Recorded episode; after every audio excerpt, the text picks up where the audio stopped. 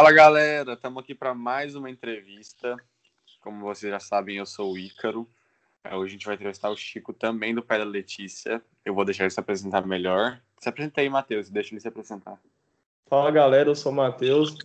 É, bora para essa entrevista aqui com o Chico, que é um cara que eu sou muito fã, um dos meus ídolos na música. Então, bora lá. Fala um pouquinho de você, Chico. Eu sou o Chico Mendes, o fã, o fã não, o ídolo desse menino sem referência nenhuma de, de ídolo aí. Brincadeira, cara, eu fico lisonjeado pelo convite. Eu sou o Chico Mendes, sou guitarrista do Pedro Letícia, produtor musical e cozinheiro nas horas vagas. Uhum. Um excelente dono de casa, do lar. É... Um homem muito funcional, né? É, tem que fazer tudo para viver, né? Claro. E muita satisfação estar aqui com vocês. Eu ouvi o, o papo de vocês com o Cuca, achei excelente, assim, uma, uma abordaram molecada, vocês tocaram bem a conversa, assim, né? E tô aqui para também para que as pessoas que os ouçam me conheçam também. Pô, obrigado pelo elogio e vai dar certo, vai ser incrível o papo de hoje. Tá. Cara, uh, vamos começar do começo, né? Assim, do começo da sua carreira artística e tudo mais.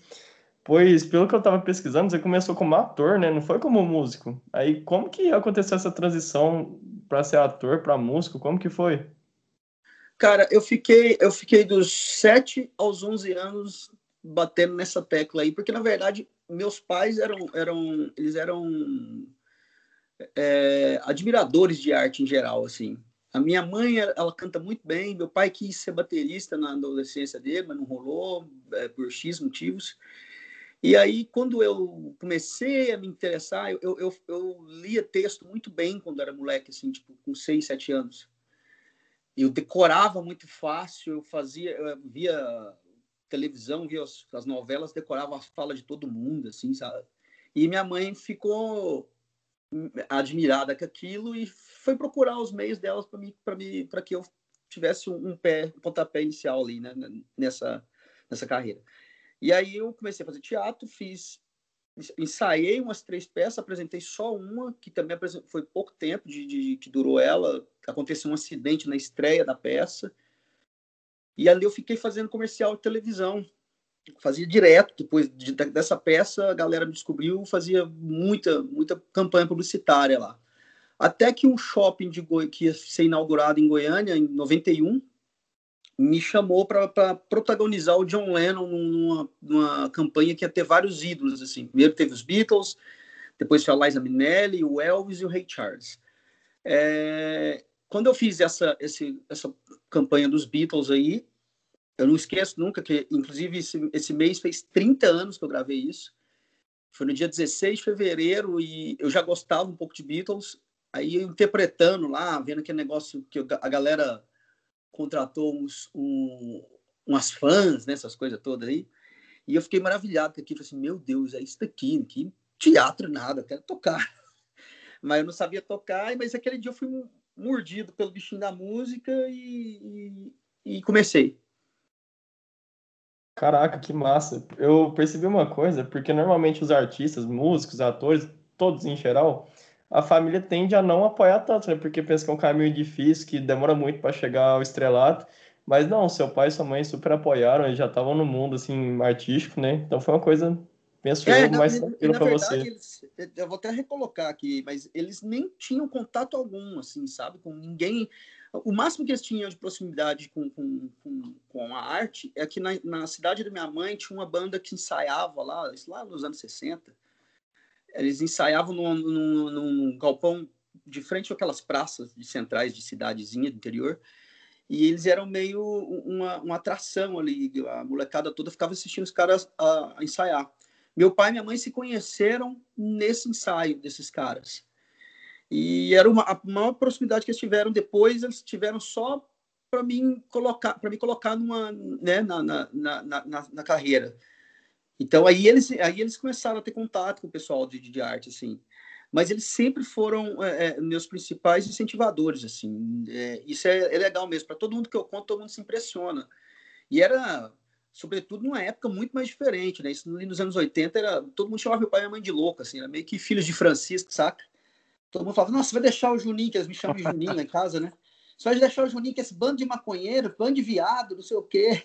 e eles tinham conversa total nessa, nessa galera do teatro, tanto que eu fui, na época que eu fui fazer é, os laboratórios, né, de, de para apresentar a peça que eu fiz, eu ficava o fim de semana inteiro na casa da diretora lá.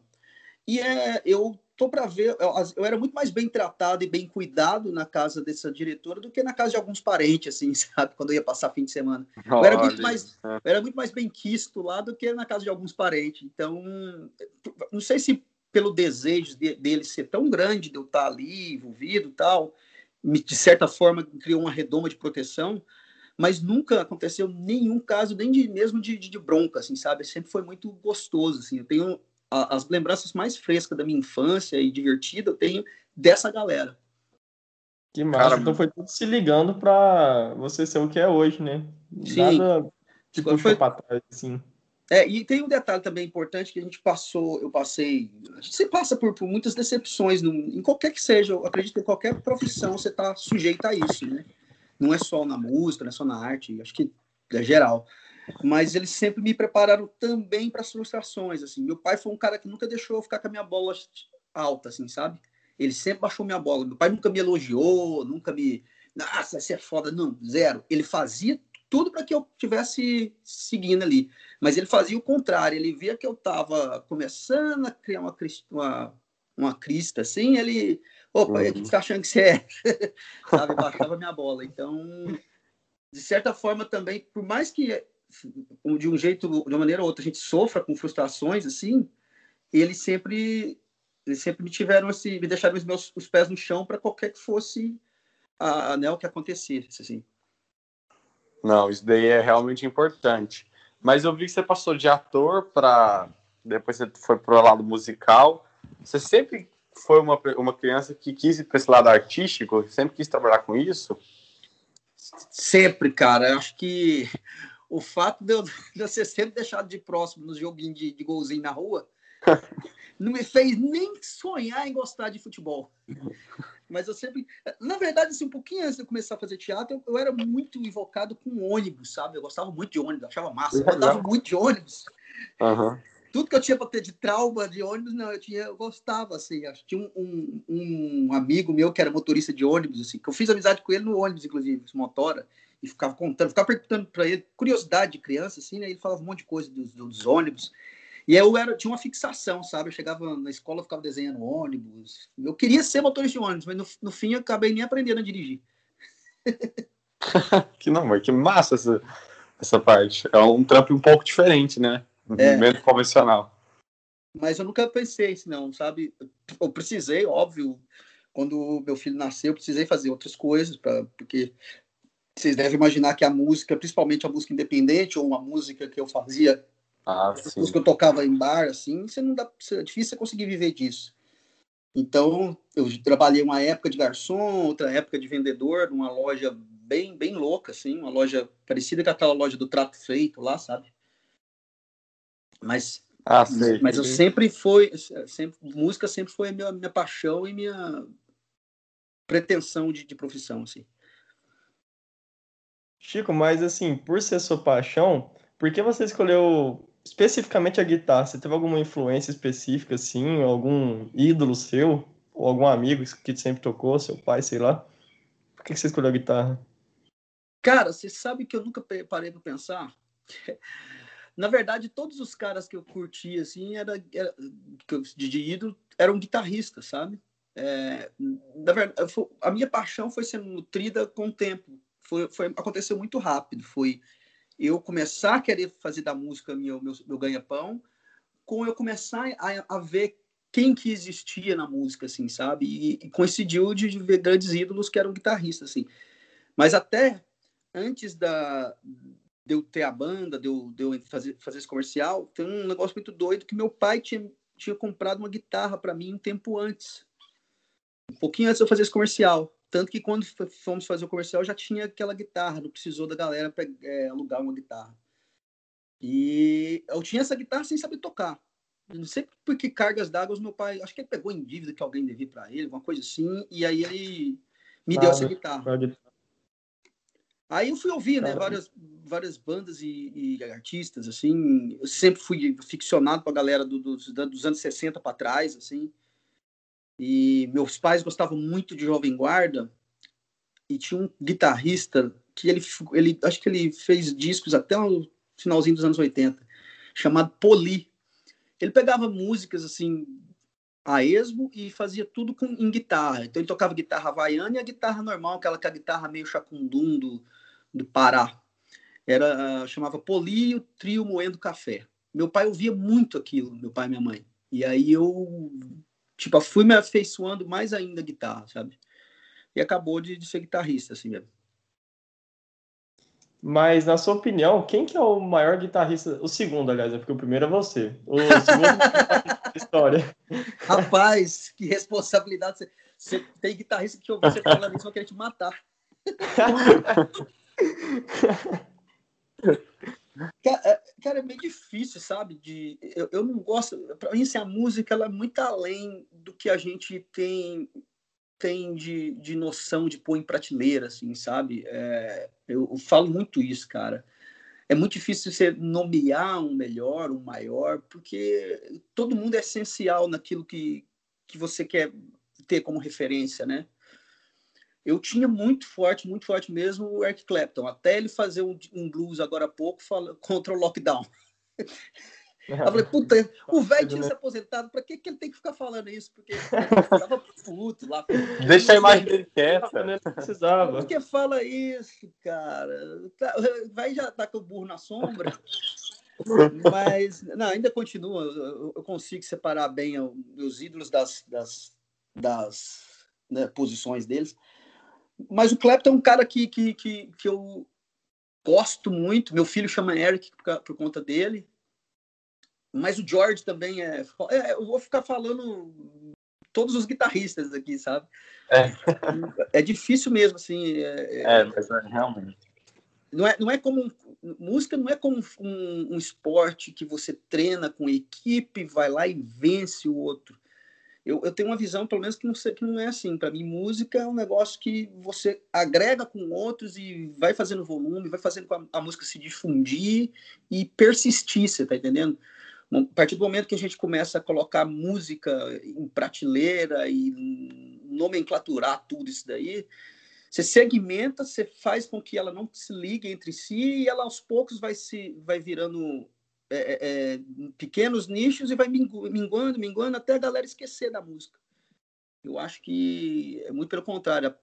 E a prova disso daí, dessa geração que colocava muito é, é, é em pódio músicos e bandas, assim, a prova disso é que, tipo, há uns 10 anos atrás, o, o, o número de, de, de CDJs e picapes que estavam sendo vendidos tinha superado as guitarras há muito, há muito tempo. A molecada que veio dessas outras gerações já estava com outra visão de música, estava com o lance da música eletrônica, a coisa já estava meio, sabe, minguando ali um pouco o papo do, do, do uhum. de montar uma banda para ser, ser um DJ e fazer um barulho na, na, nas festinhas. E isso acho que vale, é, é, tem muito dedo dessa, tem muito dessa coisa que eu tô falando da, da de você segregar a música, sabe? Eu sou completamente a favor de mistura é de ritmo, de mistura de, de influências, de, de que, que, a arte popular seja ouvida assim. Lógico, tem coisa que você, a gente fala até do trap, do funk, tem coisa que para você você não, você não curte, fala, porra, velho, o que, que esse cara tá fazendo? Que, né? que, que merda é isso? mas a, é, querendo ou não, é a música ali entrando na vida do caboclo que poderia estar tá com a arma na mão, você tá entendendo? E tá fazendo a festa, tá ganhando um dinheiro, tá muito deles são tem, tem muita influência na, na, na, na quebradas de, nas quebradas deles, faz muita coisa social, então eu acho que tem que tem que parar de existir essa, esse lance de ah, o melhor, o maior. Não, mas quem ouve isso daqui não pode ouvir aquilo. Nada disso, sabe? A gente no Pedra mesmo é meio assim, é, a gente ouve de tudo, cara, sabe?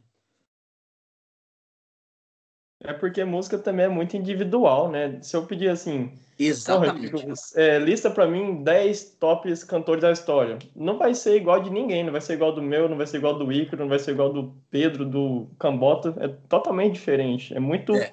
o sentimento que você tem escutando cada coisa. Não tem nada igual. Exatamente, é subjetivo, né, cara? Eu tinha, Exato, comentado, eu tinha comentado isso com uma menina, eu estava fazendo aquele Canta Comigo, tinha lá, e eu comentei com uma das cantoras lá assim, cara, eu fico tão sem jeito de vir aqui fazer isso, porque é, é, era ainda mais que era criança, sabe? Era criança e adolescente. É, exatamente isso que a gente falou. A música é subjetivo, cara. Tem gente que vai se arrepiar ouvindo Bum Bum Tantan e tem um que vai ouvir, sei lá, é, Olhos nos Olhos do Chico Buarque vai chorar. Não tem, não tem essa. Então, ela, ela é a cada um. E aí você pesar, falar, não, mas esse daqui desafinou. Porra, velho, o Chico Buarque é semitonado pra caralho. Bob Dylan é muito semitonado. Mas mesmo assim, os caras são quem são, sabe? Você releva. Para mim, eu, eu, relevo isso na música. Lógico que você não vai pegar um cara qualquer, ah, sabe, botar e falar, ah, que, que, que Deus, né? Mas você tem que prestar atenção no que a verdade daquele cara que tá fazendo ali, sabe? O que, que aquilo ali diz para ele e o que, que ele te passa é, é para mim é, é, isso, sabe? E aí, a partir do momento que você começa a colocar, a, a, a, a fazer é, um gabarito para ver onde o cara vai passar bem, eu fico, porra, aí perde tesão da música, sabe? Perde aquela coisa que a música traz mesmo. É foda, aí tanto que eu, eu, eu, eu até pedi para tipo, eles me chamaram para vir no próximo, eu falei, cara, eu não quero, não, eu não me sinto bem, sabe? Até porque eu sou um cara muito limitado. E quem sou eu para ficar falando do outro que está ali cantando, numa presença de 100 pessoas que nunca viram na vida, sendo gravado, numa coisa de. numa situação de nervosismo extremo, sabe? Aí eu falo, ah, velho, eu não tenho, eu não tenho muito essa pegada, não, deixa eu quieto aqui. é, mas você transforma a música em uma coisa que não é para ser acaba dificultando até o caminho de entrada nela e o acesso, né? E não é isso que quer fazer. A, a música ela tem que estar perto de todo mundo, porque cada pessoa que ela tocar e influenciar é bom, né? Então é. você tem que deixar ela mais humana possível. É, aliás, esse é o, esse é o princípio ativo dela, né? Uhum. É, é, fazer essa junção aí. Eu, tenho um exemplo em casa que é pro meu próprio pai, pai, claro, pai, ó. Meu próprio pai, sabe? Ele, o lance dele ter tido esse flerte com a bateria, ele, ele foi uma paixão que ele não conseguiu nutrir, não conseguiu nem sequer. Ele pegou algumas aulas com o baterista dessa banda que eu falei para vocês, mas ele teve que fazer a vida dele. Ele era rimo de família, ele, viajou, ele saiu da casa da mãe dele muito cedo, com 12 anos ele foi embora para trabalhar, para fazer a vida dele. E ele não pôde se dar o luxo de tentar ser músico, porque muita gente podava, não, mas isso não é coisa para pobre. E de fato não é. Imagina, bateria hoje a gente tem um pouco mais de acesso, mas imagina isso em 1966, cara. Tanto que era difícil acessar um instrumento para um cara que tinha que vendia laranja para comprar feijão. Feijão era mistura na casa dele, sabe? Então, é, é, é, é quando você vê alguém se dedicando à música, começando a entrar por aí, você já vir de, de, de dono das, das ideias e, da, e das regras, eu acho meio. Ah, não sei, eu não, não encaro numa boa, sabe? Sim. Agora eu queria falar um pouco sobre a pedra. Na verdade, primeiro, contar a sua história até chegar na Letícia, se você já tocou em, a, em alguma banda antes, e como que foi essa entrada sobre a pedra, se você já conhecia alguém, se, se, como que funcionou esse processo aí? Cara, foi muito doido. É, na época, eu tinha deixado, eu toquei um tempo com o Vander Wildner, toquei contrabaixo uns dois meses numa banda que tinha do Sul, chamada Feixa Clares. Com o Vander fiquei uns seis meses e depois o Vanderbilt, não sei se vocês conhecem, aquele cara do punk, né? Ele era dos replicantes lá do, Rio Grande do Sul. E sim, depois, sim, eu conheço. Depois eu toquei, naquela, nessa mesma época, eu já, aliás, eu já tocava com, com o Circo Zani. Já, já vocês guardem essa informação que já vocês vão, ser, vão precisar dela. Circo Zani era um circo, é um circo de, de um monte de amigos que se juntavam para fazer uns, uns tempo, umas temporadas esporádicas. Assim. E tocava, no dia que eu fui convidado para Pedra, eu estava tocando com a Lilian, da Jovem Guarda. Ela tinha um projeto lá de música, queria fazer umas músicas meio underground.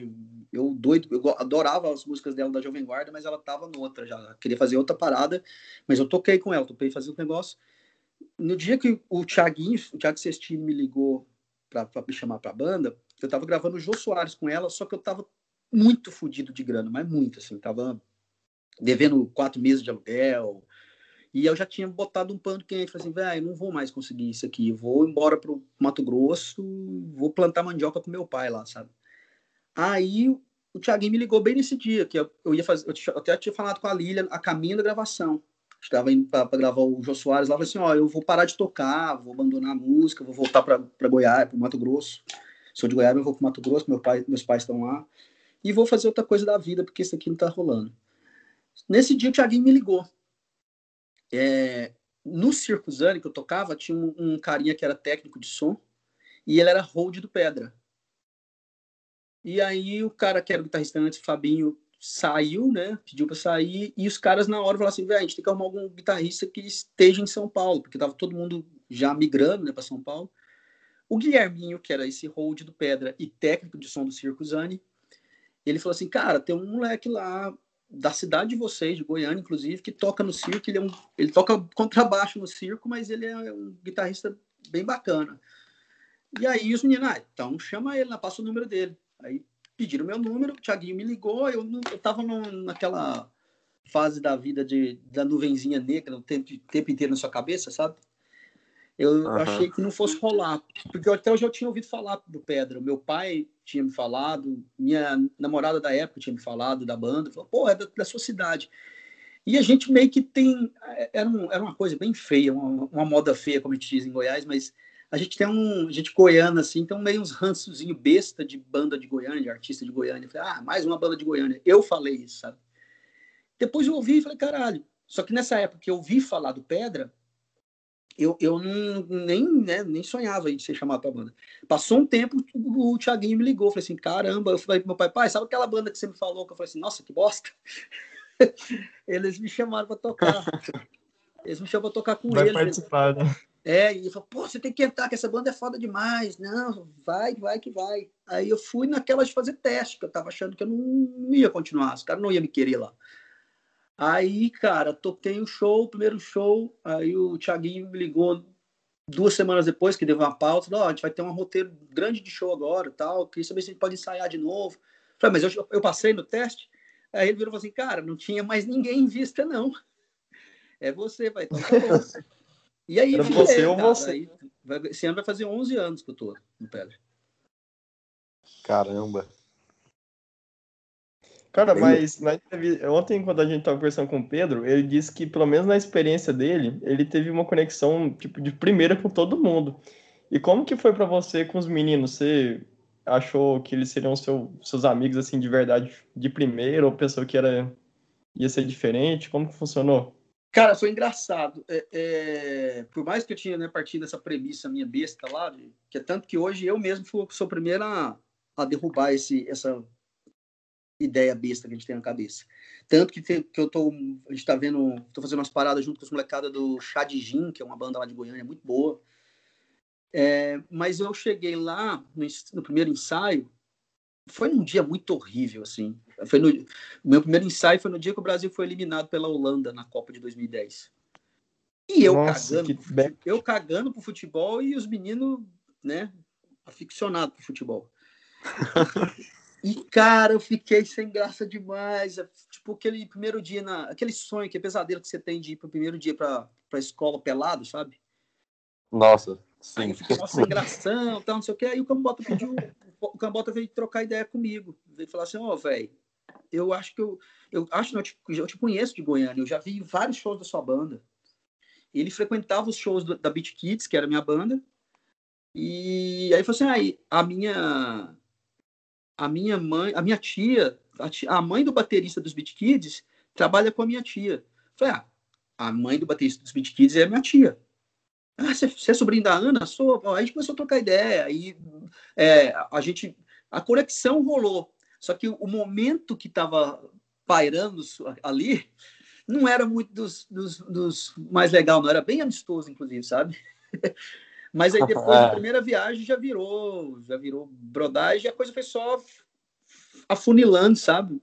E, e, no fim de tudo a gente goiano, né? Eu e o Cambota, ou, é, na verdade até naquela época o Thiaguinho, embora eu tenha morado em Goiânia há muito tempo, ele é de Campinas. Mas naquela época, desde aquela época só eu e Cambota éramos goianos lá. Então tem muita coisa de bairrismo que só a gente saca, você tá entendendo? E aí hoje em dia a gente explica, a gente dá, a gente, dá, a gente faz uns coach com o Cook e com o Pedrão para eles entenderem um pouco o goiano. Mas rolou muito massa. O, o Pedrão foi uma coisa sensacional, assim, cara. Ele entrou e, e, e, o dele foi, eu acho que entrou mais fácil do que eu, saca? O dele já veio azeitado.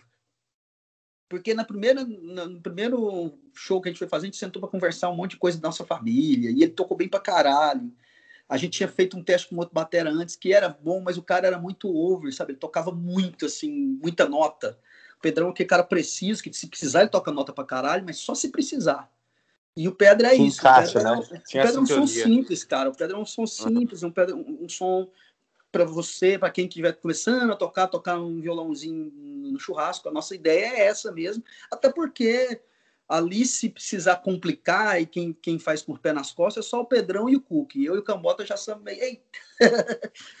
Mas foi, foi, falando da minha entrada, foi, foi tranquilo, peronomútil, mas não por conta dos meninos ou por, causa, por conta de, de não ter compatibilidade de gêneros, foi pela situação em si mesmo. Cara, que massa sua entrada, velho. Pior que o povo que vai falar sobre entrada em banda assim, sempre tem aquilo de quem já tá lá não ser tão humilde, né? E tipo, ficar tirando o carro, falar, ah, não sei o que, você é novo aqui, mas pelo visto no pé do Letícia, não, vocês são muito tranquilo com a entrada de é, nossos é participantes. Assim. cara. É, é porque não, o Camboto fala um negócio que é muito interessante, bicho. É, a gente, a gente não consegue entender um, um cara que lida com arte e, e, e se acha a última a última bolacha do pacote, saca? Porque, na real, a gente precisa. A gente, a gente precisa de público, a gente precisa de quem nos vê. E, e de qualquer um também, sobretudo de músicos também, né? De, de amigos, de ter amizade no, no, no, no meio para não ser engolido pelo sistema. E isso não tem. Soberba nunca teve, nunca notei. O, o para não dizer que não, que é, na verdade não é diferente sobre mas há uma zoação, uma semi-zoação teve do Cook comigo quando eu entrei. Tanto que eu fiquei só esperando eu, eu, eu, eu, eu ter mais esse tempo de firma para eu começar a dar um revanche. E até hoje ele é o meu, meu trollado favorito. Eu... ele vive, ele é minha, eu, eu, sou o algoz dele. Ele fala que, cara, se um dia você, você morrer antes de mim, eu vou sentir falta. Porque a minha vida. Muito próprio, né? A minha vida é, é, é zoar o Cook. Eu, eu, vivo em função dele. Eu amo zoar o Cook. Isso virou uma, uma característica. Na verdade, eu usou todos eles. Aqui mesmo, agora a gente mora menos de 10 metros um do outro, né? Mas quando a gente veio para olhar casa, para ver se ia ficar, a gente fez uns ensaios do Pedra aqui. E aí, nos dias que a gente ia fazer esses ensaios, a gente não tinha internet aqui ainda. Então a gente ficou completamente isolado. A gente ensaiou até às seis. A gente sempre tem, quando a gente se afasta para fazer ensaio, fazer essas coisas, a gente gosta de tocar das 10 da manhã às 6 da tarde. Porque aí depois a gente para e fica só conversando, tomando uma cerveja, fazendo churrasquinho. Naquele dia foi aconteceu isso. A gente ficava descendo, o carro do Cambota estava lá embaixo, que aqui é tipo morrinho, estava lá embaixo, a gente estava ouvindo música no carro dele, os quatro.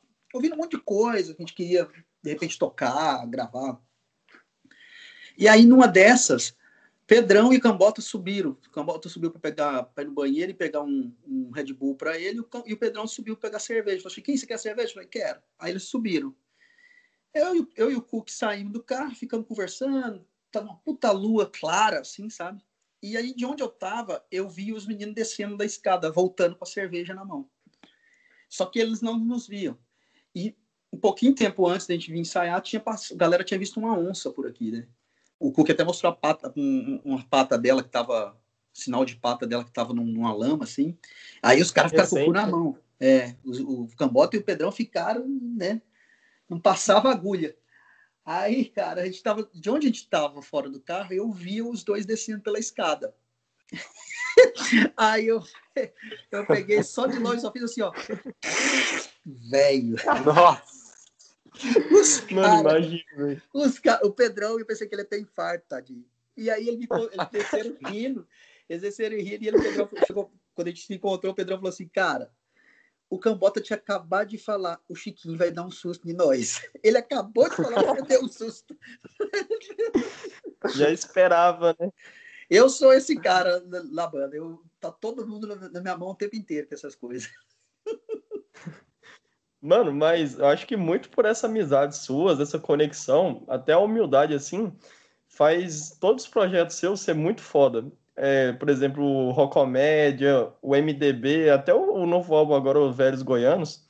Então, é, todos os projetos que vocês fazem são incríveis. E agora vai vir um projeto do Pedra no Teatro, né, alguma coisa do tipo. Como que vai funcionar? Vai ter essa mesma pegada de, de amizade, zoação, zoar com os fãs do palco assim? Vai ser como que vai ser? É, dadas devidas proporções, situação né, de, de distanciamento, a gente, infelizmente, só topamos fazer a parada se tudo fosse feito da maneira que mais segura possível.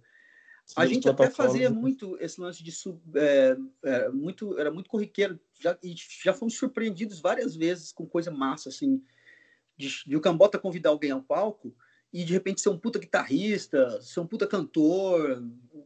Direto acontecia isso. Dessa vez a gente vai segurar a onda com, com esse lance dos convites ao palco, de, dessa zoeira assim, né? E vai ser uma coisa mais no, no, pé do que a gente fez na última live. Vai ser uma coisa mais descontraída, mais de boa, com um violãozinho na mão. A ideia que temos é de ter um convidado por, por, por show, convidado X, assim, sabe? A gente vai escolher e vai chamar.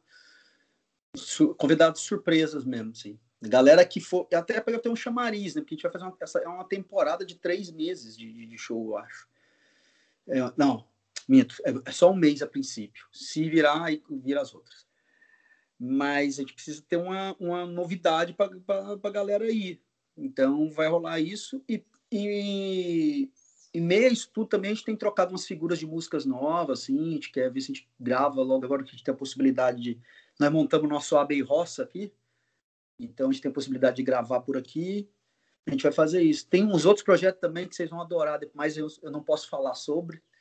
Mas vai, vai ter um projeto aí em maio que vai ser sensacional. Foi um convite muito massa de uns amigos que a galera vai pirar. Vai ser um negócio bem, bem divertido mesmo. Mas o Caraca, já show, tô até ansioso. É, eu falo para deixar ansioso mesmo, para ter o clique depois, né? para já ficar em cima. Né? Mas né? o, o, show vai ser essa pegada, cara. Vai ser pegada acústica, né? Até porque a gente, eu que era muito anti-teatro e anti-violão, comecei a sentir dor nas costas. Falei, não, acho que o Cambota tem razão de a gente sentar e tocar um violãozinho mesmo. Mas assim. Uma rodinha que... de viola lá. Como é que é? Fazer uma rodinha de viola do pé da Letícia. É, vai ser uma coisa bem nessa praia, sabe? Sempre sim, aquela sim. coisa de não ter um set list definido e tocando as coisas. Tudo muito orgânico, né? Na hora, assim. É, é. A gente funciona muito cara, bem assim, cara. É, a gente, há uns, eu entrei na banda, a gente usou set list na banda por uns. Cara, não foi nem, um, nem dois anos, cara. Foi um ano e meio. Porque. Nossa, foi nada. Eu entrei um ano, um ano e pouco depois que eu tinha entrado na banda, a gente gravou Eu Sou Pedreiro. É aí, quando a gente foi fazer a turnê do Eu Sou Pedreiro, a gente precisou ter set list ali para ver o que a gente ia fazer e tal. Mas, por fim, a gente carregava um cenáriozinho na época, a gente foi, ah, não, acho que isso não. Sabe, fazendo um show ensaiadinho, assim, não, não é, não funciona com a gente. É, o, o orgânico nosso. A gente, lógico que a gente tem sempre ali um, um, um esqueletinho, né? Ó, funciona começar assim, no meio isso e no final aquilo.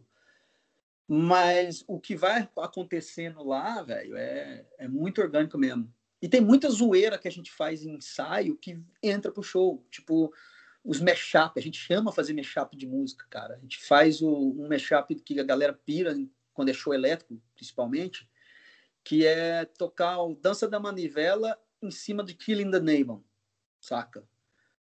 A gente Nossa, começa a introdução do Killing the Name Aí o Cambota começa, começa a cantar.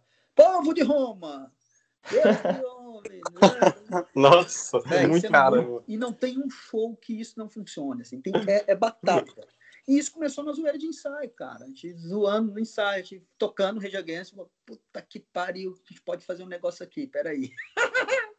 a gente adora isso, fazer essas pegadinhas, sabe? Essa, essa brincadeira, por exemplo, rendeu uma piada boa sempre rende, mas a mais engraçada foi a gente estava fazendo um show, abrindo um show do Matanza em São Paulo, e a gente fez bem nessa parte, tava cheio dos camiseta preta, né, velho? Cabeludão. Ah! E o irmão do Cambota tava nesse dia.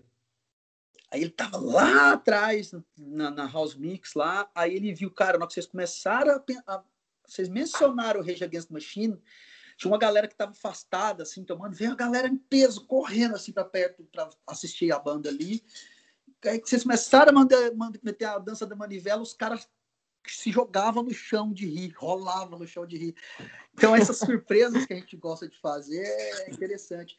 E ultimamente tem sido corriqueiro a gente se tomar de emoção mesmo, porque são 15 anos de banda, essa formação tá há sete, se não me engano, com o Pedrão, né?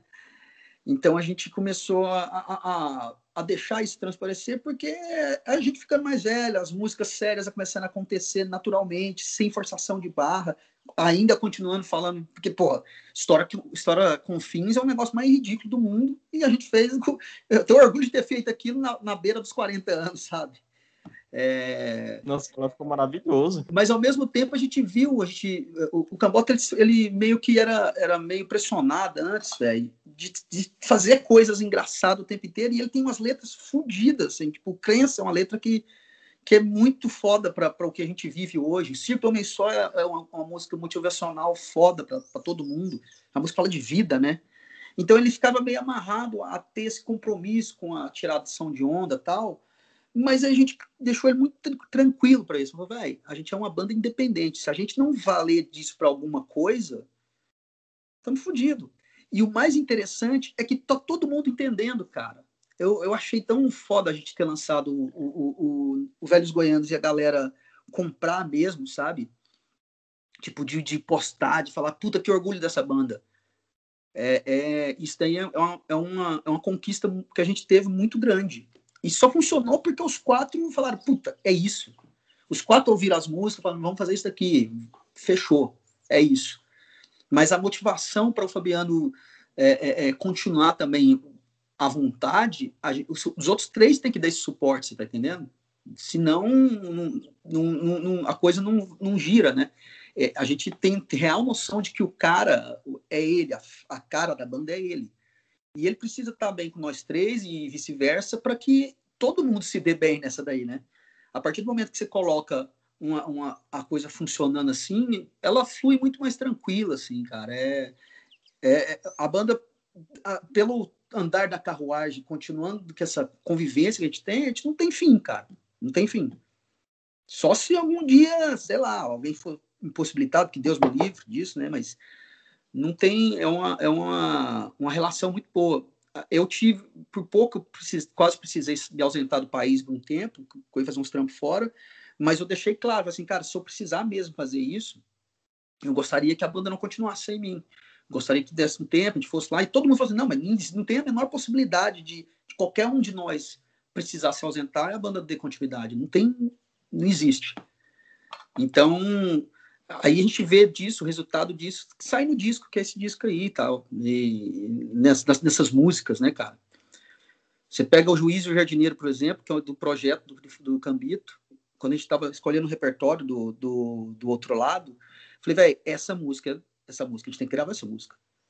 E gravar com essa roupagem de baião, sabe? De, de, de baiãozinho. Uma sanfona, um violão de nylon, triângulos, abumba e pandeiro. Acabou. Faz assumidamente isso.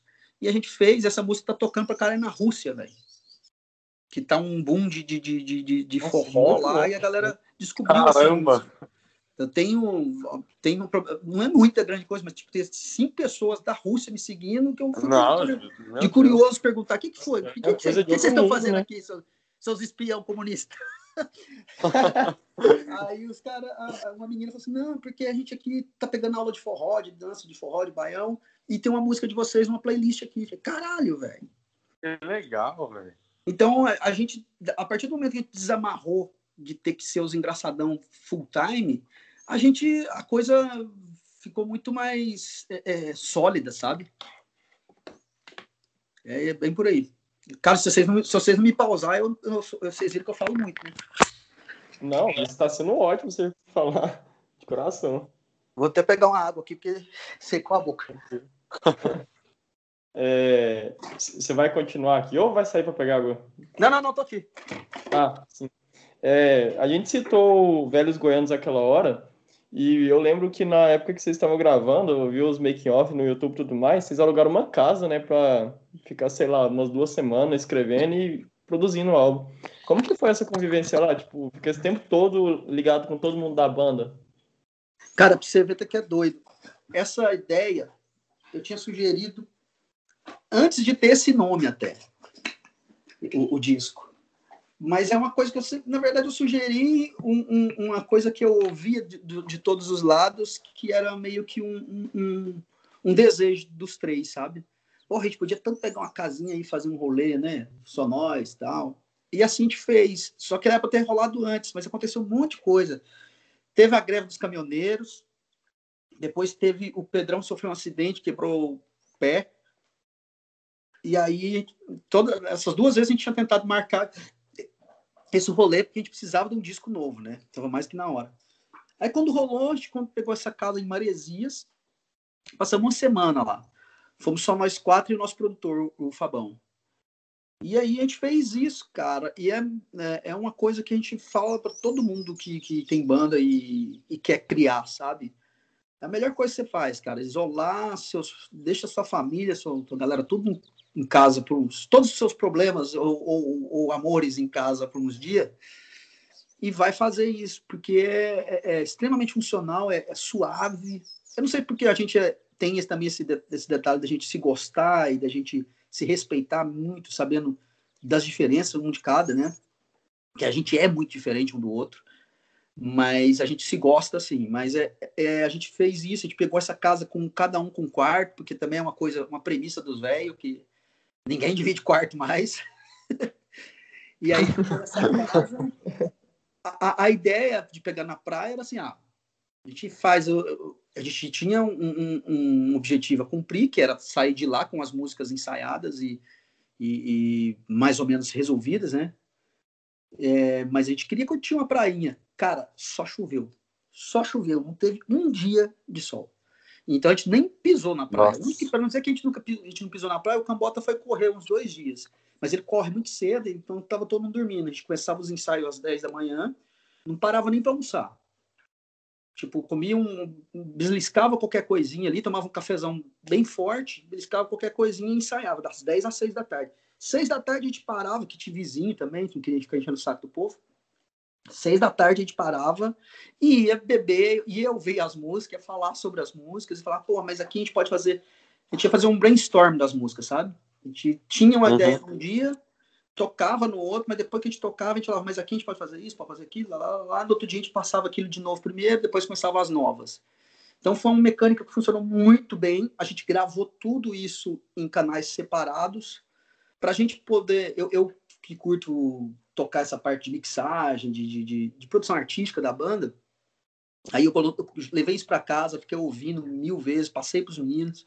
Aí passavam umas ideinhas que eu tinha de guitarra, umas ideinhas de tal coisa de, de, de, um, de um teclado aqui, um negócio diferente ali, aí mandava para os meninos, a gente batia nessa bola e tal, até a gente ir para o Sonastério, que foi lá em BH, para gravar mesmo. E uma coisa que a gente tinha, eu e o Pedrão gravamos com o Paulinho Vieira, tempinho antes de fazer esse, retiro musical nosso. Paulinho Vieira, o, o, humorista, né? A gente tinha gravado com ele e ele tinha uma, ele tem uma música muito bonita, chama Mãe Sampa. Quem toca guitarra e bateria nessa música sou eu e o Pedrão. No dia que a gente foi gravar com ele, esse single foi produzido por irmão da Tulipa Ruiz, lá, o, o Gustavo Ruiz, e ele tem um método de gravar muito massa, que é o método que, os, que a galera usava antes, que é a banda tocando junto. Não é separado. A gente, ele grava a banda tocando junto, tipo, 10 takes da mesma música, depois ele pega a melhor parte de que foi de cada take e, e edita. E assim a gente fez, assim, caralho, vai, assim vai funcionar pra caralho, porque uma coisa que o Cambito sempre sentia falta quando ele gravar é que ele achava frio, sabe? Ele ia gravar a voz depois que todo mundo já gravou a parte de, de suas. Então a gente gravou o disco inteiro, todas as bases do disco foi gravado ao vivo, no estúdio, mas ao vivo. Cada um, o Cambota isolado num, numa, numa, numa, numa ISO lá, né, para não vazar nada, os amplos isolados cada um numa sala, o Pedrão numa outra sala, mas todo mundo tocando junto. Então, esse som hum, quente do disco é, é, isso daí. E a gente tinha feito isso né, antes. A gente tinha tocado o disco de cabo a rabo lá na praia, montado, se divertido, muito com, com só o Chico Pode e, e o História com Fins. O História com Fins a gente ficou, velho, umas quatro horas falando essa porra dessa música. Aqui mesmo. Cara, mas a história daquela música é muito doida, velho. É, é, muito, cara... sei lá, psicodélica, ao mesmo tempo maluca. Eu amo aquela música. Cara, também é, é, uma, é uma das minhas favoritas da banda, assim. Eu, eu até hoje me divirto. E tocar ela é bom demais, nossa. Tocar no show, você... eu falo que para mim, em, em 10 anos de banda, foi o único momento no show que eu consigo ir no banheiro. Porque desde que eu entrei, eu era o cara que nunca saía do palco, cara. Nunca saí do é, palco. É, porque você te mataram na música, né? Você pode tirar o tempo. Não, mas eu me matei. É, foi. Eu falei, eu você, falei pra ele, assim, eu quero ser o primeiro a morrer, porque e até porque tem mais graça, né? É. Tipo a guitarra, a guitarra some, velho. Sim, nada, a música não tem mais guitarra. O ápice da música é quando fica baixo e voz. é o negócio mais ridículo do mundo. O engraçado foi que na gravação, embora eu tenha mandado a, o demo para os caras antes, lá do, do Sonastério, quando a gente foi gravar o primeiro take, os caras ficaram, tipo, o Pedrão parou. Quando eu parei, beleza. Mas quando o Pedrão parou, os caras sempre olharam assim, olharam para trás para mim. Eu tava atrás do, do técnico, né? Ele olhou para trás assim, ué, aconteceu alguma coisa? Eu falei, não, ele morreu, você não tá ouvindo a música? ele falou, cara, vocês são muito idiota, bicho. eu, eu, sem, longe de pretensões, assim, mas eu acho que isso daí merecia um prêmio pela genialidade de, de, de um recurso tão simples causar um impacto tão grande numa música, sabe? Que é só ah, parar sim. de tocar, sabe? E usar isso como uma, uma veia de piada, assim. A, a, ela, ela, a, música, a música ocorreu numa situação muito besta, assim, tipo, eu, eu tava tentando falar com o Cook e ele não me respondia, não, não, não olhava WhatsApp nem nada. Falei, puta, só falta o vai ter morrido. Aí eu peguei e falei, a gente tinha que fazer uma música com todo mundo morrendo e sumindo os instrumentos. Aí eu falei pro Cambito, Cambito, guarda isso, porque na época a gente tava, ó, se vocês tiverem ideia de qualquer coisa, me manda, a gente anota pra gente chegar lá no, no dia de, da nossa viagem, a gente desenvolver. Aí eu falei para ele, só que na minha cabeça eu queria fazer um, um jazz, ia ser um negócio mais nada a ver. A genialidade de fazer esse tipo de som foi o Cambota. Falou assim: não, velho, tem que fazer um som anos 80, meio polegar, meio menudo, um negócio assim. Aí é verdade. E virou isso que virou, cara. É, é sensacional isso daí. É muito Caramba, bom, porque você vê que é, na banda é todo mundo sei lá, até não sei se vai achar ruim falar isso, mas é todo mundo meio maluquinho, né? Então, tudo se conecta na maluquice de cada um. Cara, mas é completamente. É completamente. O Cuco começou a namorar uma menina que é enfermeira de, de hospital psiquiátrico. Falei, pronto, fechou. Olha, é, isso, é isso que a gente precisa. Chama ela pra banda. É, vai, ser, vai, vai, vai entrar na equipe técnica agora. não, todo mundo tem. Ali não tem um normal, cara. Não tem um normal. Não tem. De fora sim eu percebo. Isso é bom, né, Mas isso é que a gente acha legal, sabe? Sim, é isso que ah, é o diferente. O, o Cook teve uma, uma, uma passagem. Eu e Cook, eu tenho um pouquinho. Em algumas coisas eu tenho mais, mas ele também tem toque. O Pedrão também tem um pouco. Os quatro têm um pouquinho de toque. Mas eu e o Cook somos os que temos mais, assim. E o Cook segurou, quando a gente estava no Porchat, ele segurou até o último dia, velho, para contar pra gente. Tinha um pontinho de LED na bancada do Porchat que estava queimado. Nossa. Aí no último dia de gravação, o Cook falou assim: Chiquinho, preciso contar um negócio pra vocês, cara. O que, que foi? Aquele negócio ali, minha tormenta tem mais de um ano. Olha ali, aquele pontinho daquele LED. Eu não falei pra vocês, senão ia deixar todo mundo mal, eu sei. Nossa, que era um pontinho de LED. LED. Olha lá, cara, eu fiquei sofrendo com isso um ano e meio. Coitado. Guardou só pra ele o sofrimento. Ele guardou só pra ele, velho. É. Pensou no seu bem, né? É bom demais, é engraçado, cara. É, é bem divertido porque a gente troca ideia das. das... A gente fala dodóisice, né? A gente, fala, a gente troca ideia das dodóisices dos outros, um do outro. O Pedrão é com número. Ele é o nosso Rain Man. Ele fica parado assim, pede para fazer uma conta. Pedrão, que dia que deu. É, ah, sei lá, a terceira, uh, terceira terça-feira de 1992. Aí ele fala, deu 22 de não sei o que lá. Meu Cara, Deus. Ele é doido. É... Caramba, velho. Ele tinha falado um pouco disso mesmo. Ó, agora eu queria falar um pouco da, de você, você mesmo, sem a pedra. Aham. Você tem outros projetos, outros trampos, né? Você tem o Desarme-se. Eu queria saber como foi, como funciona isso, como se tem alguma diferença do Chico, Chico da Pedra e não, entendeu? Se tem alguma diferença. E que você falasse também um pouco sobre o, o seu trabalho pessoal também, o seu projeto pessoal, que é todo dia 18 um single, que você convida pessoas para participar, tem a influência da Pedra também, eles vão pô, às vezes, mas eu queria que você falasse um pouco mais sobre isso. Cara, na verdade, o, o, o, o desarme, se ele acabou nem existindo, que era. Pode até ser também que, que, que, que era um disco que eu tava fazendo na época, velho. Ainda é, é engraçado isso, né? Eu sempre. A gente sempre nutriu o trabalho de, de- de um do outro, assim, paralelo à banda, pra, pra gente ter o nosso momento de, de, de reflexão solo, né? Assim o Cambota, desde que quando ele tinha Falando Sério, fiz a participação no, no segundo, na segunda edição desse projeto, que era ele com o ex-guitarrista do, do Pedra. Mas aí, a idade acabou que me chamou para fazer o outro lado, que, que era meio que a continuação desse projeto. E o meu, lá atrás, em 2014, eu ia fazer o Desarme-se, que era um disco meio temático, é, porque na, já, naquela época eu já percebia essa dissipação do povo, né? Essa. Como é que fala? É, putz, fugiu o termo da cabeça agora. O, a polaridade. Eu percebi lá em Ah, sim, 2013, já, com aquelas com, com as greves do- do- dos 20 centavos lá, eu tinha percebido isso, e ali começou a, a coisa degringolar, né? Então era um disco falando disso, eu tinha até umas ideias bacanas de, de, de- disso. Fiz uma música na época, criticando o que o que estava rolando na época, e, e aí eu estava falando com o Pedrão esses dias disso. Naquela mesma época eu fiz um vídeo aula da música 3 é Demais, e entre as, a zoeira do vídeo eu coloquei lá o, a Lula, o Dilma, a, a Dilma, o Lula, não foi, foi sem querer, a- o Lula e a Dilma, mas assim, pontual, uma brincadeira besta, que não, e, e não, não sofri ofensas por conta disso na época. Aí eu fico pensando, se hoje eu fizesse aquilo com o que está acontecendo agora, provavelmente eu ia ter, sofrer um, um mini linchamento, porque eu também não tenho esse poder de, de expansão, de, de ter muitos seguidores, né?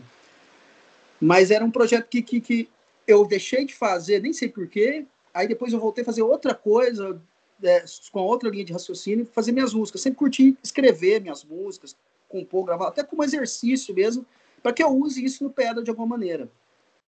Eu, eu tenho facilidade de, com linha melódica, com, com arranjos, que, que, embora não tenha muita é, presteza na execução, a criatividade está na minha cabeça o tempo inteiro, assim. E aí eu comecei a fazer esse trampo paralelo, que, que deixou de se chamar Desarmes e virou não sei o que lá, sabe? Fazendo um single e lançando. Aí agora eu tive essa ideia no dia 18 de janeiro, que foi meu aniversário, de lançar o primeiro single. Todo dia 18 desse ano eu vou lançar um single por mês. O terceiro que vem agora, em março, dia 18 de março, é uma música que fala de, um- uma- de uma- de um cara que se dedica a uma paixão para uma mulher lá e ele observa o que, que, que aquela mulher faz na, na vida dele e tal. E aí eu consegui fazer uma animação em, em pixel art com um grande amigo do Pedra, assim, um moleque que é foda de BH, que é o, o, o, o Guilherme, se eu não me engano, depois vou dar uma olhada direito se, se eu tô falando certo. E ele fez essa animação, vai sair agora dia 18, dia 18 passado, agora de fevereiro, saiu O Beco, que é um, um single que tá na trilha sonora de uma série chamada A3, tá no Now. O primeiro de 18 de janeiro foi o Insones, que eu sou um cara insone, fiz uma música, tem duas músicas falando sobre insônia. Parece redundante, mas eu- as duas abordam de maneira diferente, assim. Uma aborda de uma maneira mais branda e outra de uma ma- maneira ma- mais incisiva e, e- e meio assustadora, sabe? Porque ser insônia é uma merda. E aí o projeto de lançar todo dia 18 esses, esses singles, que são músicas que eu tinha parado há muito tempo, há mais de dois anos. Pedrão gravou comigo 12 músicas em 2018. Cook gravou umas quatro músicas dessas, dessas 12, que eu tocando baixo. E aí um ou outro tocando alguma coisa. Tem uns amigos da OBMJ, que é a Orquestra Brasileira de Música Jamaicana, tocaram metais, outro tocou teclado. Assim, troca de, de gentileza, sabe? E eu faço trilhas, né? Para para séries e documentário e afins, assim. Então, eu nunca, eu, eu, todo dia eu componho alguma coisa, seja para as trilhas ou seja para, sei lá, eventualmente eu gravo na, lá, lá na frente, alguma coisa assim. Mas eu nunca desperdiço nada disso. Ou às vezes eu pego até essa linha melódica e tiro a letra e falo pro Cambota, faz aí, vamos usar na banda. É, é uma coisa assim, saca?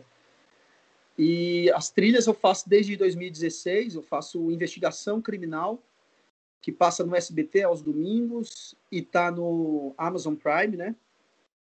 Faço, Caraca, que massa. Faço as trilhas do, do Transplantes, que tá no Discovery Science e também no, no Amazon Prime. No Amazon Prime tem Velhas Amigas, é, Game Bros, que também esses dois vão estrear também na, na TV Cultura agora.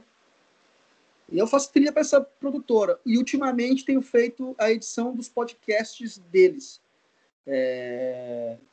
Eles agora vão converter tudo, todo o catálogo que eles tiveram de investigação criminal, são mais de 90 episódios, falando dos crimes mais, né, mais com mais repercussão na, na, na história do, da polícia brasileira. E aí eles falam desses crimes, só que agora a gente está fazendo uma versão para podcast. Eu acabei de entregar ontem as duas primeiras, dois primeiros episódios. Aí tem só mais, é, só mais 88 para fazer aí agora. Mas é um negócio que eu curto muito, cara. E a, a curiosidade do, dessa, dessa minha veia, eu sempre, desde moleque lá, de antes de fazer teatro, a minha mãe é meio, meio xarope. Ela me, teve uma vez que os caras na Globo teve um especial sobre o, o, o especial do Hitchcock. E minha mãe me sentou para assistir junto com ela os filmes do Hitchcock, eu tinha oito anos. E eu fiquei fascinado na, tanto na, na, na, no roteiro, naquilo, eu não sabia o que, que era, mas fiquei fascinado pela arte do Hitchcock, mas sobretudo nas músicas, sabe? A trilha dos filmes do Hitchcock assim, é um negócio absurdo. Eu assisto até hoje para beber daquela fonte. assim. E aí eu sempre tive esse pezinho de curiosidade com crime, essas coisas assim.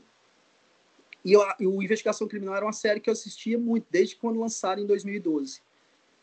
E aí um dia eu peguei, peguei e falei assim, caralho, velho, a música que tinha lá, a trilha de abertura de, do, do, Investigação era muito nada a ver, assim, era uns programaçãozinha de teclado mais feia. Falei, puta, velho, tinha que ter umas músicas meio Hitchcock nessa abertura aí, com cordas e tal.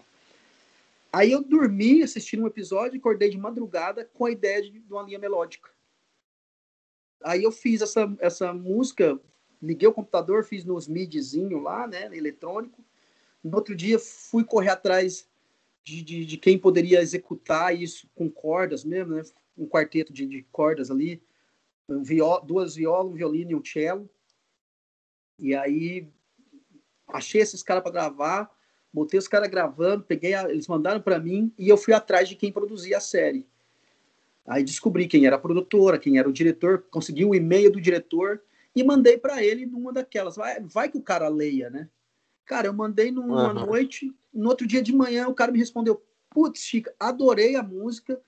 E a coincidência maior é que agora, nesse exato momento, eu tô indo na Sony fechar a nova temporada. Eu posso levar sua música? Eu falei assim: deve. Aí Caramba. ele levou e falou assim: cara, os caras adoraram sua trilha e eles querem colocar nos episódios anteriores. Posso usar? Eu falei assim: mas lógico.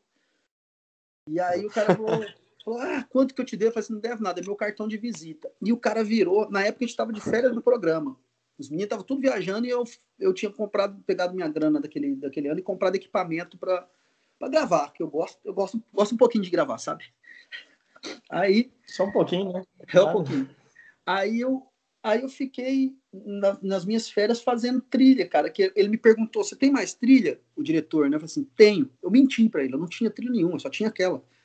Falei, quantas que você tem? Eu falei, cara, eu tenho umas 140. Mentira. Meu Deus. Aí, em duas semanas, eu fiz 140 teminhas para mandar para eles. E mandei. Caramba, velho. Mas são temas curtos, né? Tipo, de um minuto e meio uhum. e tal. Mas tem coisa que você, ah, você é vai, vai rosquear a lâmpada. Tipo, tem música que você, você perde. Tem um dia e meio criando ela, sabe? Pra ela ficar. Uhum. Mas eu, eu, foi um universo que eu comecei a entrar que eu falei assim: puta que pariu, isso que eu quero pra minha vida, isso que é minha aposentadoria, velho. Porque é, é, é isso que eu quero. É um negócio que eu curto eu não sou um cara muito de ficar, de gostar de ficar aparecendo, sabe? E, e é, é, esse é o meu relaxo com as minhas próprias músicas, porque eu também acho que é muito pessoa, são muito pessoais, então não, um ou outro ela vai, vai se identificar com as minhas músicas, mas não é algo muito muito forte. Mas as trilhas são um negócio que me, me satisfaz o ego, porque quando eu vejo algo na televisão que eu que, eu que fiz e ninguém sabe quem sou eu, é, eu, eu fico sensacional, fico maravilhado. Que foda, viu? A cria tomando rumo. E aí, essa, essa produtora, eles têm, eles têm parceria com, com algumas produtoras da Escandinávia. Algumas dessas trilhas foram para projetos lá, e era onde eu fui. Rolou um, um, um certo namoro que era para começar a fazer uma produção junto, que era para eu ir para lá, fazer uma parte de criação musical com o produtor deles. E aí veio a pandemia e derrubou tudo. Até o contrato que tinha entre as duas produtoras não, não tem mais. Mas, assim, eu continuo trabalhando fazendo isso. É um negócio que, que eu faço exaustivamente, não por, por obrigação, mas porque é, é uma higiene mental para mim, saca? É, é, e depois acaba virando, né? O que, o que, é, que vira aí. E agora minha, me adentrando no mundo podcaster, na podosfera aí. Que também em breve eu quero fazer o meu, né? Acho que eu falei com, com, com, com quem que eu falei de, a respeito disso até. Falou comigo, com o Matheus. Matheus, é. eu tenho essa. A, a minha ideia. Né? É, então, a ideia é essa. É, eu, eu também consumo muito, vejo muito filme do Mazarop, o filme dos anos 50, principalmente nacional. Eu gosto pra caramba desse filme antigo brasileiro. E o Mazarop eu tenho uma, uma, uma, ligação afetiva, porque era, era a diversão de domingo da minha família. Era onde a gente se juntava no domingo à tarde, meu pai colocava quando a gente conseguiu ter o primeiro videocassete, ele alugava um filme do Mazarop, colocava, minha mãe fazia um cafezinho e a gente ficava vendo o filme. E tem um filme dele que tem uma trilha sensacional, que eu fui pesquisar a respeito de quem compôs aquilo, a história do cara é maravilhosa. Eu falei, caralho, eu tinha que fazer um podcast falando de quem faz música, mas não é visto, sabe? Faz música de, da maneira mais abrangente possível. Quem é produtor musical, quem é segurança de um ídolo, quem é cozinheiro de um ídolo nosso. Essa galera não é ouvida assim e, e saber como é que é a, a, a, pegada de trabalhar com alguém assim e ah, ver um sim. pouco do, sua, da sua, do seu trabalho árduo virando o que aquele ídolo fez, assim, sabe? É um negócio que me deixou muito curioso e que eu quero fazer eu queria ter lançado agora, no, no, no dia 16 de fevereiro, falando sobre o Beat Kids, para começar, mas acabou que eu me mudei, teve um monte de trampo que ficou né, embolado, eu precisei, preciso entregar esses trampos para pagar as contas, e aí eu falei, ah, depois eu começo esse projeto, mas ele está de pé e a ideia é chamar Música Invisível. Cambota até curtiu também, tá querendo participar, falei, é, vamos fazer junto eu tinha contado para ele, falou, caralho, que ideia, ideia doida. A gente eu tenho até também um, um dos, uma das temporadas, eu tenho já pronta praticamente, que é o projeto que eu tenho com os. Eu produzo todas as músicas dos Imitáveis, que é uma banda de amigos nossos. E a gente está fazendo, além do EP deles, que eles gravaram aqui já no Abei Roça, vai ficar muito foda. É, eu, eu, produzi junto com eles, eles, eles fizeram um documentário, então, uma produção do, do, do, documentário de uma banda lá de Cuiabá, uma banda dos anos 60, que teve uma história sensacional, e os caras não foram conhecidos, sabe? A banda chamava Jacildo e seus rapazes, os moleques foram é, é, investigar a vida dos caras, é uma história fenomenal, assim, eu falo que para eles, se eles estiverem tocando bem o projeto com edição, com direção de arte e de imagem, vão arregaçar. Tem tudo para entrar em, em fila de, de, de, grandes produções, sabe? Porque a história é muito boa. E aí, quando eles começaram a, fazer, a pensar sobre um projeto, eu, eu, eu, sugeri que eles fizessem sobre esses caras que eles já tinham me falado. No meio disso, eles vão fazer um tributo a essa banda. Eu produzi esse, esse, esse tributo. Estou produzindo o EP deles aí, que vai lançar junto E aí eu quero pegar essa história dessa banda também, já para entrar nesse meu podcast aí, o Música Invisível. Mano, eu acho essa ideia muito incrível, porque muito toda banda, foda, todo véio. músico sempre tem o backstage, tem quem cuida, tem quem empresário, quem é empresário, né, e tudo mais. Primeiramente, eu queria desejar sucesso a esse projeto, é, tanto do podcast, dos seus é, trabalho na banda, dos seus projetos paralelos, desejar sucesso em todos. E também a gente queria fazer uma dinâmica com você, porque a gente sempre faz quando vai encerrando a entrevista, a gente fez com o Pedro, a gente fez com o Felipe Maguin, que a gente entrevistou também. A dinâmica seria o seguinte: são duas perguntinhas rápidas. É, a primeira é se você pudesse escolher qualquer banda para tocar, seja antiga, que já acabou, de hoje em Beatles. dia. Preciso nem perguntar duas Próximo. vezes, né? Não tem outra. É, Beatles. Ai, ai. É, Se bem então, que, porra, velho, que, que eu ia te... não queria tirar ninguém ali, não. Eu queria ir com os quatro. Ah, não, você só entrava, né? Esse só um a mais, né? É. E a segunda, eu acho que você vai utilizar muitos Beatles ainda, mas é o seguinte: você vai ter o poder de montar qualquer banda com qualquer integrante, seja é, o vocalista, o guitarrista. Você vai escolher os seus preferidos e montar uma sua. Caramba, velho. Porra! Que trem doido. Difícil, né? Difícil, hein? Puta, eu ia ter dois vocal. Dois. Pode. Manda bala. Manda não, bala aí. Não, peraí, três, três. é... Noel Gallagher. Uh... Samuel Rosa. E o Cambota para não ficar triste. Tem que Na ter, né? guitarra, né? Clapton, Jim Page, que era praticamente uma banda, né? Eles substituíram. E Pete Townsend The Who. Quatro, é, três guitarras. É, batera, duas bateras também. John Bonham, Ring Star.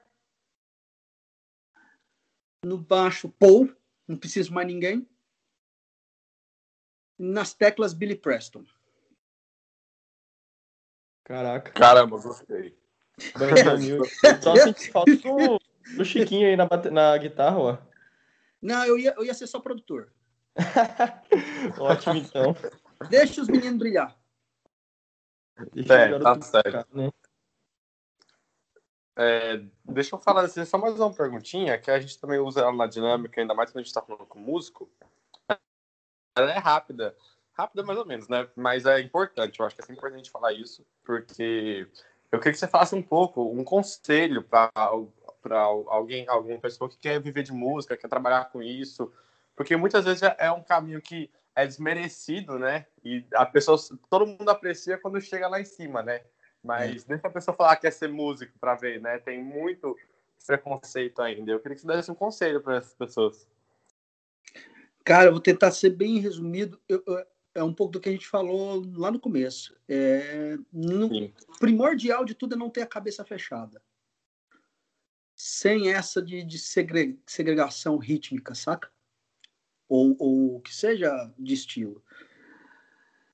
Segundo, pé no chão demais, assim, para tudo, sobretudo para as frustrações, porque é, é uma profissão que a gente lida muito com o emocional. É, é o nosso emocional full time. Não adianta, o cara uhum. pode ser, pode, pode estudar pra caralho, ter um monte de técnica, assim, mas o que ele vai botar para fora na hora que ele for executar vai ser os, os anjos e demônios que ele tem dentro dele. Então, para isso, você precisa ter isso tudo bem domado, bem resolvido na sua cabeça, para não, não deixar que as frustrações tomem conta. E saber se. E saber ser. É, é, como é que fala, cara? O empreendedor é meio feio, mas vai, a palavra está mais fácil aqui no, no, nas caixinhas de palavra.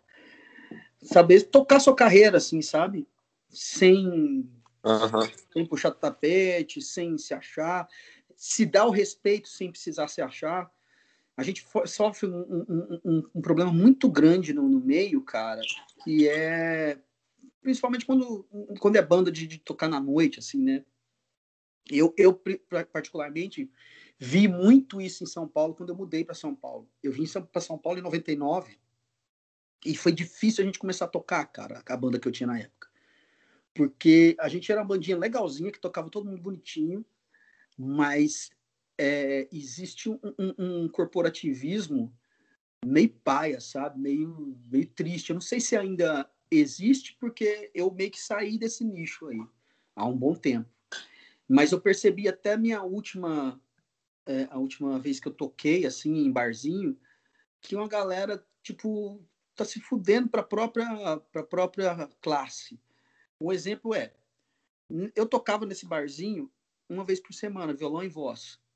E eu já estava no pedra. Só que eu falei, velho, eu tenho que me valorizar. Se eu não me valorizar, não é porque eu sou eu que eu tô no pedra. Acho que todo mundo tem que fazer o que eu estou fazendo. Porque a partir do momento que todo mundo faz isso, o cara que é dono de uma casa vai, vai pensar assim, porra, não tem para onde correr, vou ter que pagar os caras que eles pedem, que é justo. Porque o cara já tem lucro na, na venda da bebida, o cara já tem lucro na venda do, do, do espetinho que seja, da, da, do, né, do que ele vende lá. E aí quer ter lucro ainda em cima do que do cara que se matou para estar tá ali para tocar. Então eu, eu uhum. na época eu cobrava eu cobrava não vou nem vou nem mentir, velho, cobrava 400 conto para tocar e o cara me pagava chorando porque eu queria 500, na verdade, que era o que eu achava justo. Tocava duas horas lá no barzinho e porque eu tinha, eu não, eu não sou o cara que eu não tenho carro, não sei dirigir, então eu tinha que ir até o bar do cara, que era lá na casa do chapéu. Gastava já na época estava começando o Uber, mas eu cheguei a gastar táxi, eu gastava em cada perna 120 pila, 60 conto para ir, 60 cada perna não, cada rolê era 120 conto. Então meus 400 já já caía para 380, é isso? Aham, uhum, é. Ou 200, 280. Não, 280 aí. 280. Aí já caía para isso. Aí já já não era o que eu queria ganhar. Mas uhum. enfim, eu fazia. E aí tinha um cara até que era, era amigo da banda, do Pedra, assim, acompanhava a banda, e eu falei, ele falou assim, cara, eu tô montando uma banda, eu queria tocar naquele barzinho que eu fui ver se tocava assim, cara, eu arrumo, mas não cobra mais barato que eu, velho. Porque. Ah, é, né? Tem que manter o nível. Você, você vai. Você desmerece a classe fazendo isso. Tem uns amigos que ainda tocam, uhum. que me chamam pra tocar, eu falo assim, velho, no dia que eu tiver de boa, eu vou tocar, vou lá para tocar pela cerveja, porque não, é um dinheiro que Cara, os caras têm as moral de pagar a mesma quantidade, o mesmo cachê que de quando eu mudei para São Paulo há 21 anos, é pago até hoje, velho. 120 pila. Nossa. Cara. Você tá louco, cara? Tudo inflacionou, tudo mudou e, e, a, a, porra do músico toca pela é. mesma merda da grana? Não. Eu, eu, entendo pra caramba que tem gente que precisa viver, precisa, mas porra, velho, faz então na rua, pega o um chapéuzinho, vai pra rua, toca o violão lá, bota, bota sua máscarazinha, toca o violão, vai ter alguém passando, que você vai ganhar muito mais do que lá. Tem gente que acha isso humilhante e não é, cara. É, é completamente natural fora do país aqui, que é mal visto, você tá entendendo? Uhum. Mas aí, cara, esse, esses caras ah, foram. Esse maluco que, que me pediu para indicar o bar, ele não foi lá e pegou, começou a cobrar 150 conto do cara para tocar em três. E ele lotava o bar do cara, de amigo dele.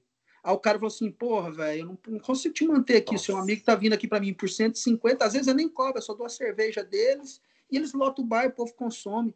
Porra, mano, é isso, você tá entendendo? A, a, a, esse, esse, esse corporativismo às avessas ali do, da música que deixa o vício, o, o meio viciado.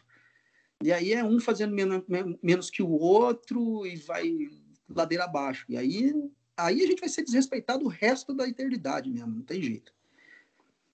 É, é, ah. eu, eu, às vezes teve gente que me interpretou mal. Sabe? É, porque depois que você entrou na, na, banda lá, de pedra lá, você não quer tocar. Você fala, não é, velho. Não é. Eu já não fazia tanto mais antes. Eu já tocava muito mais no circo do que fazia barzinho. Uhum. Porque é justo, cara, sabe? Os caras tem. Você toca na noite, você toca. Tem gente que toca cinco horas, mano por 200 conto, por 120, 200 conto, tá louco. Que ridículo, cara, sabe? É... Não é porque eu acho que ninguém deve se sujeitar. Ninguém, ninguém. É, ou, se você não, não tá certo. Cara. O Cook falou, tem, um, tem um, um, um, um, ditado popular engraçado. Quem abaixa a bunda, quem abaixa demais, o, o outro enxerga a bunda, um negócio desse, assim. É, isso, cara. Nossa, mas é verdade. tem que se autovalorizar, né? Vender seu peixe alto, aí. É, se dedica, faz o seu negócio bem feito. Uhum. E, e é aquilo que eu falei lá no começo. Às vezes você pode não ter a melhor das execuções do mundo, não interessa. É, você está fazendo a verdade para você. A, a gente tem provas, inúmeras provas aí que, tipo, a Anitta não é, por exemplo, ela não era, ela não cantava tão legal quando ela está cantando hoje em dia. Uhum. Não é o estilo, eu falo de técnicas, mas ela uhum. foi uma mulher que ela soube, é, ela soube ver o produto que ela, que ela era e soube se fazer muito bem em cima daquilo. Então é um exemplo, saca? Uhum. Se você acredita no seu potencial, que você pode evoluir com isso, que isso pode ser sua, a sua empresa, véio, vai e faz, mas não, não, não, não fode o rolê dos outros, não, sabe? não, cara, tá certinho, mano. É exatamente isso. Ah, todo mundo tem que. E assim, até você mesmo, cara. Você vai botar fé no seu trabalho, mas você não vai cobrar um valor decente, não é cobrar muito. É você, você tá fazendo trabalho, você tá se esforçando, tá fazendo coisa direito, você quer ser pago direito também, né, cara? Senão o treino rende. É justo, o que é justo é justo. Sim. assim. Cara, a gente já conseguiu. A gente chegou no momento do uma hora e pouco, que é normalmente o tempo do nosso podcast. Eu queria, primeiramente, eu te agradecer a você, cara. Foi muito massa conversar com você. Você é muito engraçado. Eu acho muito legal, velho, conversar com as pessoas assim, que a gente vê um pouco mais distante às vezes, porque a gente conhece tão, tantas coisas dela que normalmente a gente não sabe, sabe? Então, a gente é muito legal, velho, conhecer um pouco mais de você, foi muito massa mesmo. Muito obrigado por participar. Gostei muito. E o Matheus vai falar um pouco também e aí você encerra já. Maravilha. Obrigadão.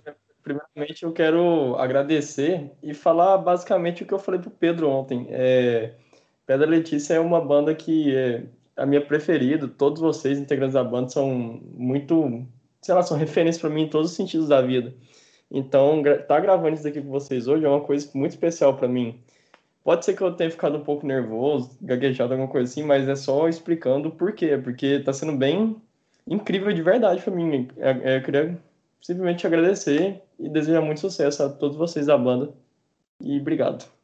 Ô, Pedro e Matheus, cara, vocês é, não fazem ideia de quanto é massa isso pra gente é, poder trocar essa ideia e, e, aí eu até acabar com as mídias de gravação de vocês, tanto que eu falei, mas mas é massa, cara, porque é, nosso trabalho é esse daí para ter esse tipo de feedback mesmo, assim, e, e é, é, a gente não força nada, você tá entendendo? É, é muito natural, porque é de coração tudo que a gente faz. É, então, esse, esse tipo de, de, de, postura de reação de vocês é o, melhor, é o melhor pagamento que a gente tem, sabe? De, de ouvir, de saber que, que, que a gente está sendo, num momento tão complexo da história da humanidade, a gente está conseguindo ser um, um pontinho de tranquilidade na vida de alguém. Isso daí para a gente não tem preço, sabe? É, como, assim como a gente tem também. Quisera eu ter um papo desse com o Paul um dia. Mas assim, não, não, o cara parece falar, o cara tá se achando, né? Mas não, não é assim. É, é muito, é muito não, importante que a gente que a gente tenha esses nossos pontos de, de apoio, de, de, de felicidade no meio de todo o turbilhão que a gente vive. E é importante que quando a gente faz isso também, que a gente saiba que está sendo garantido, porque ainda mais num momento como esse, cara, se a gente não tivesse essa noção de que, que as pessoas que nos consomem observam a gente e vê a gente como referência como pessoas também, como ser humano, a gente ia estar tá pirado, velho, saca? Se tivesse cada um no seu casulo e, e nossa, é, é, o nosso ponto de sanidade e de, e de humanidade que a gente vê, sabe? De hombridade num momento como esse. Eu que agradeço pra caralho, adorei falar com vocês aí. Ouvi do cu que achei lindo, vocês estão muito de parabéns com o trampo de vocês. Continue assim. O que precisar de mim aí, pode contar. Cara, muito obrigado. Gente, siga, siga o de Moraes Podcast no Instagram. Siga o Chico Mendes também. É Chico com X, underline Mendes, né? Isso. É, então segue ele lá também, galera. Muito obrigado por ouvirem nós. E é isso. Valeu, gente. Valeu, galera. Tamo junto. Falou. Valeu, abração.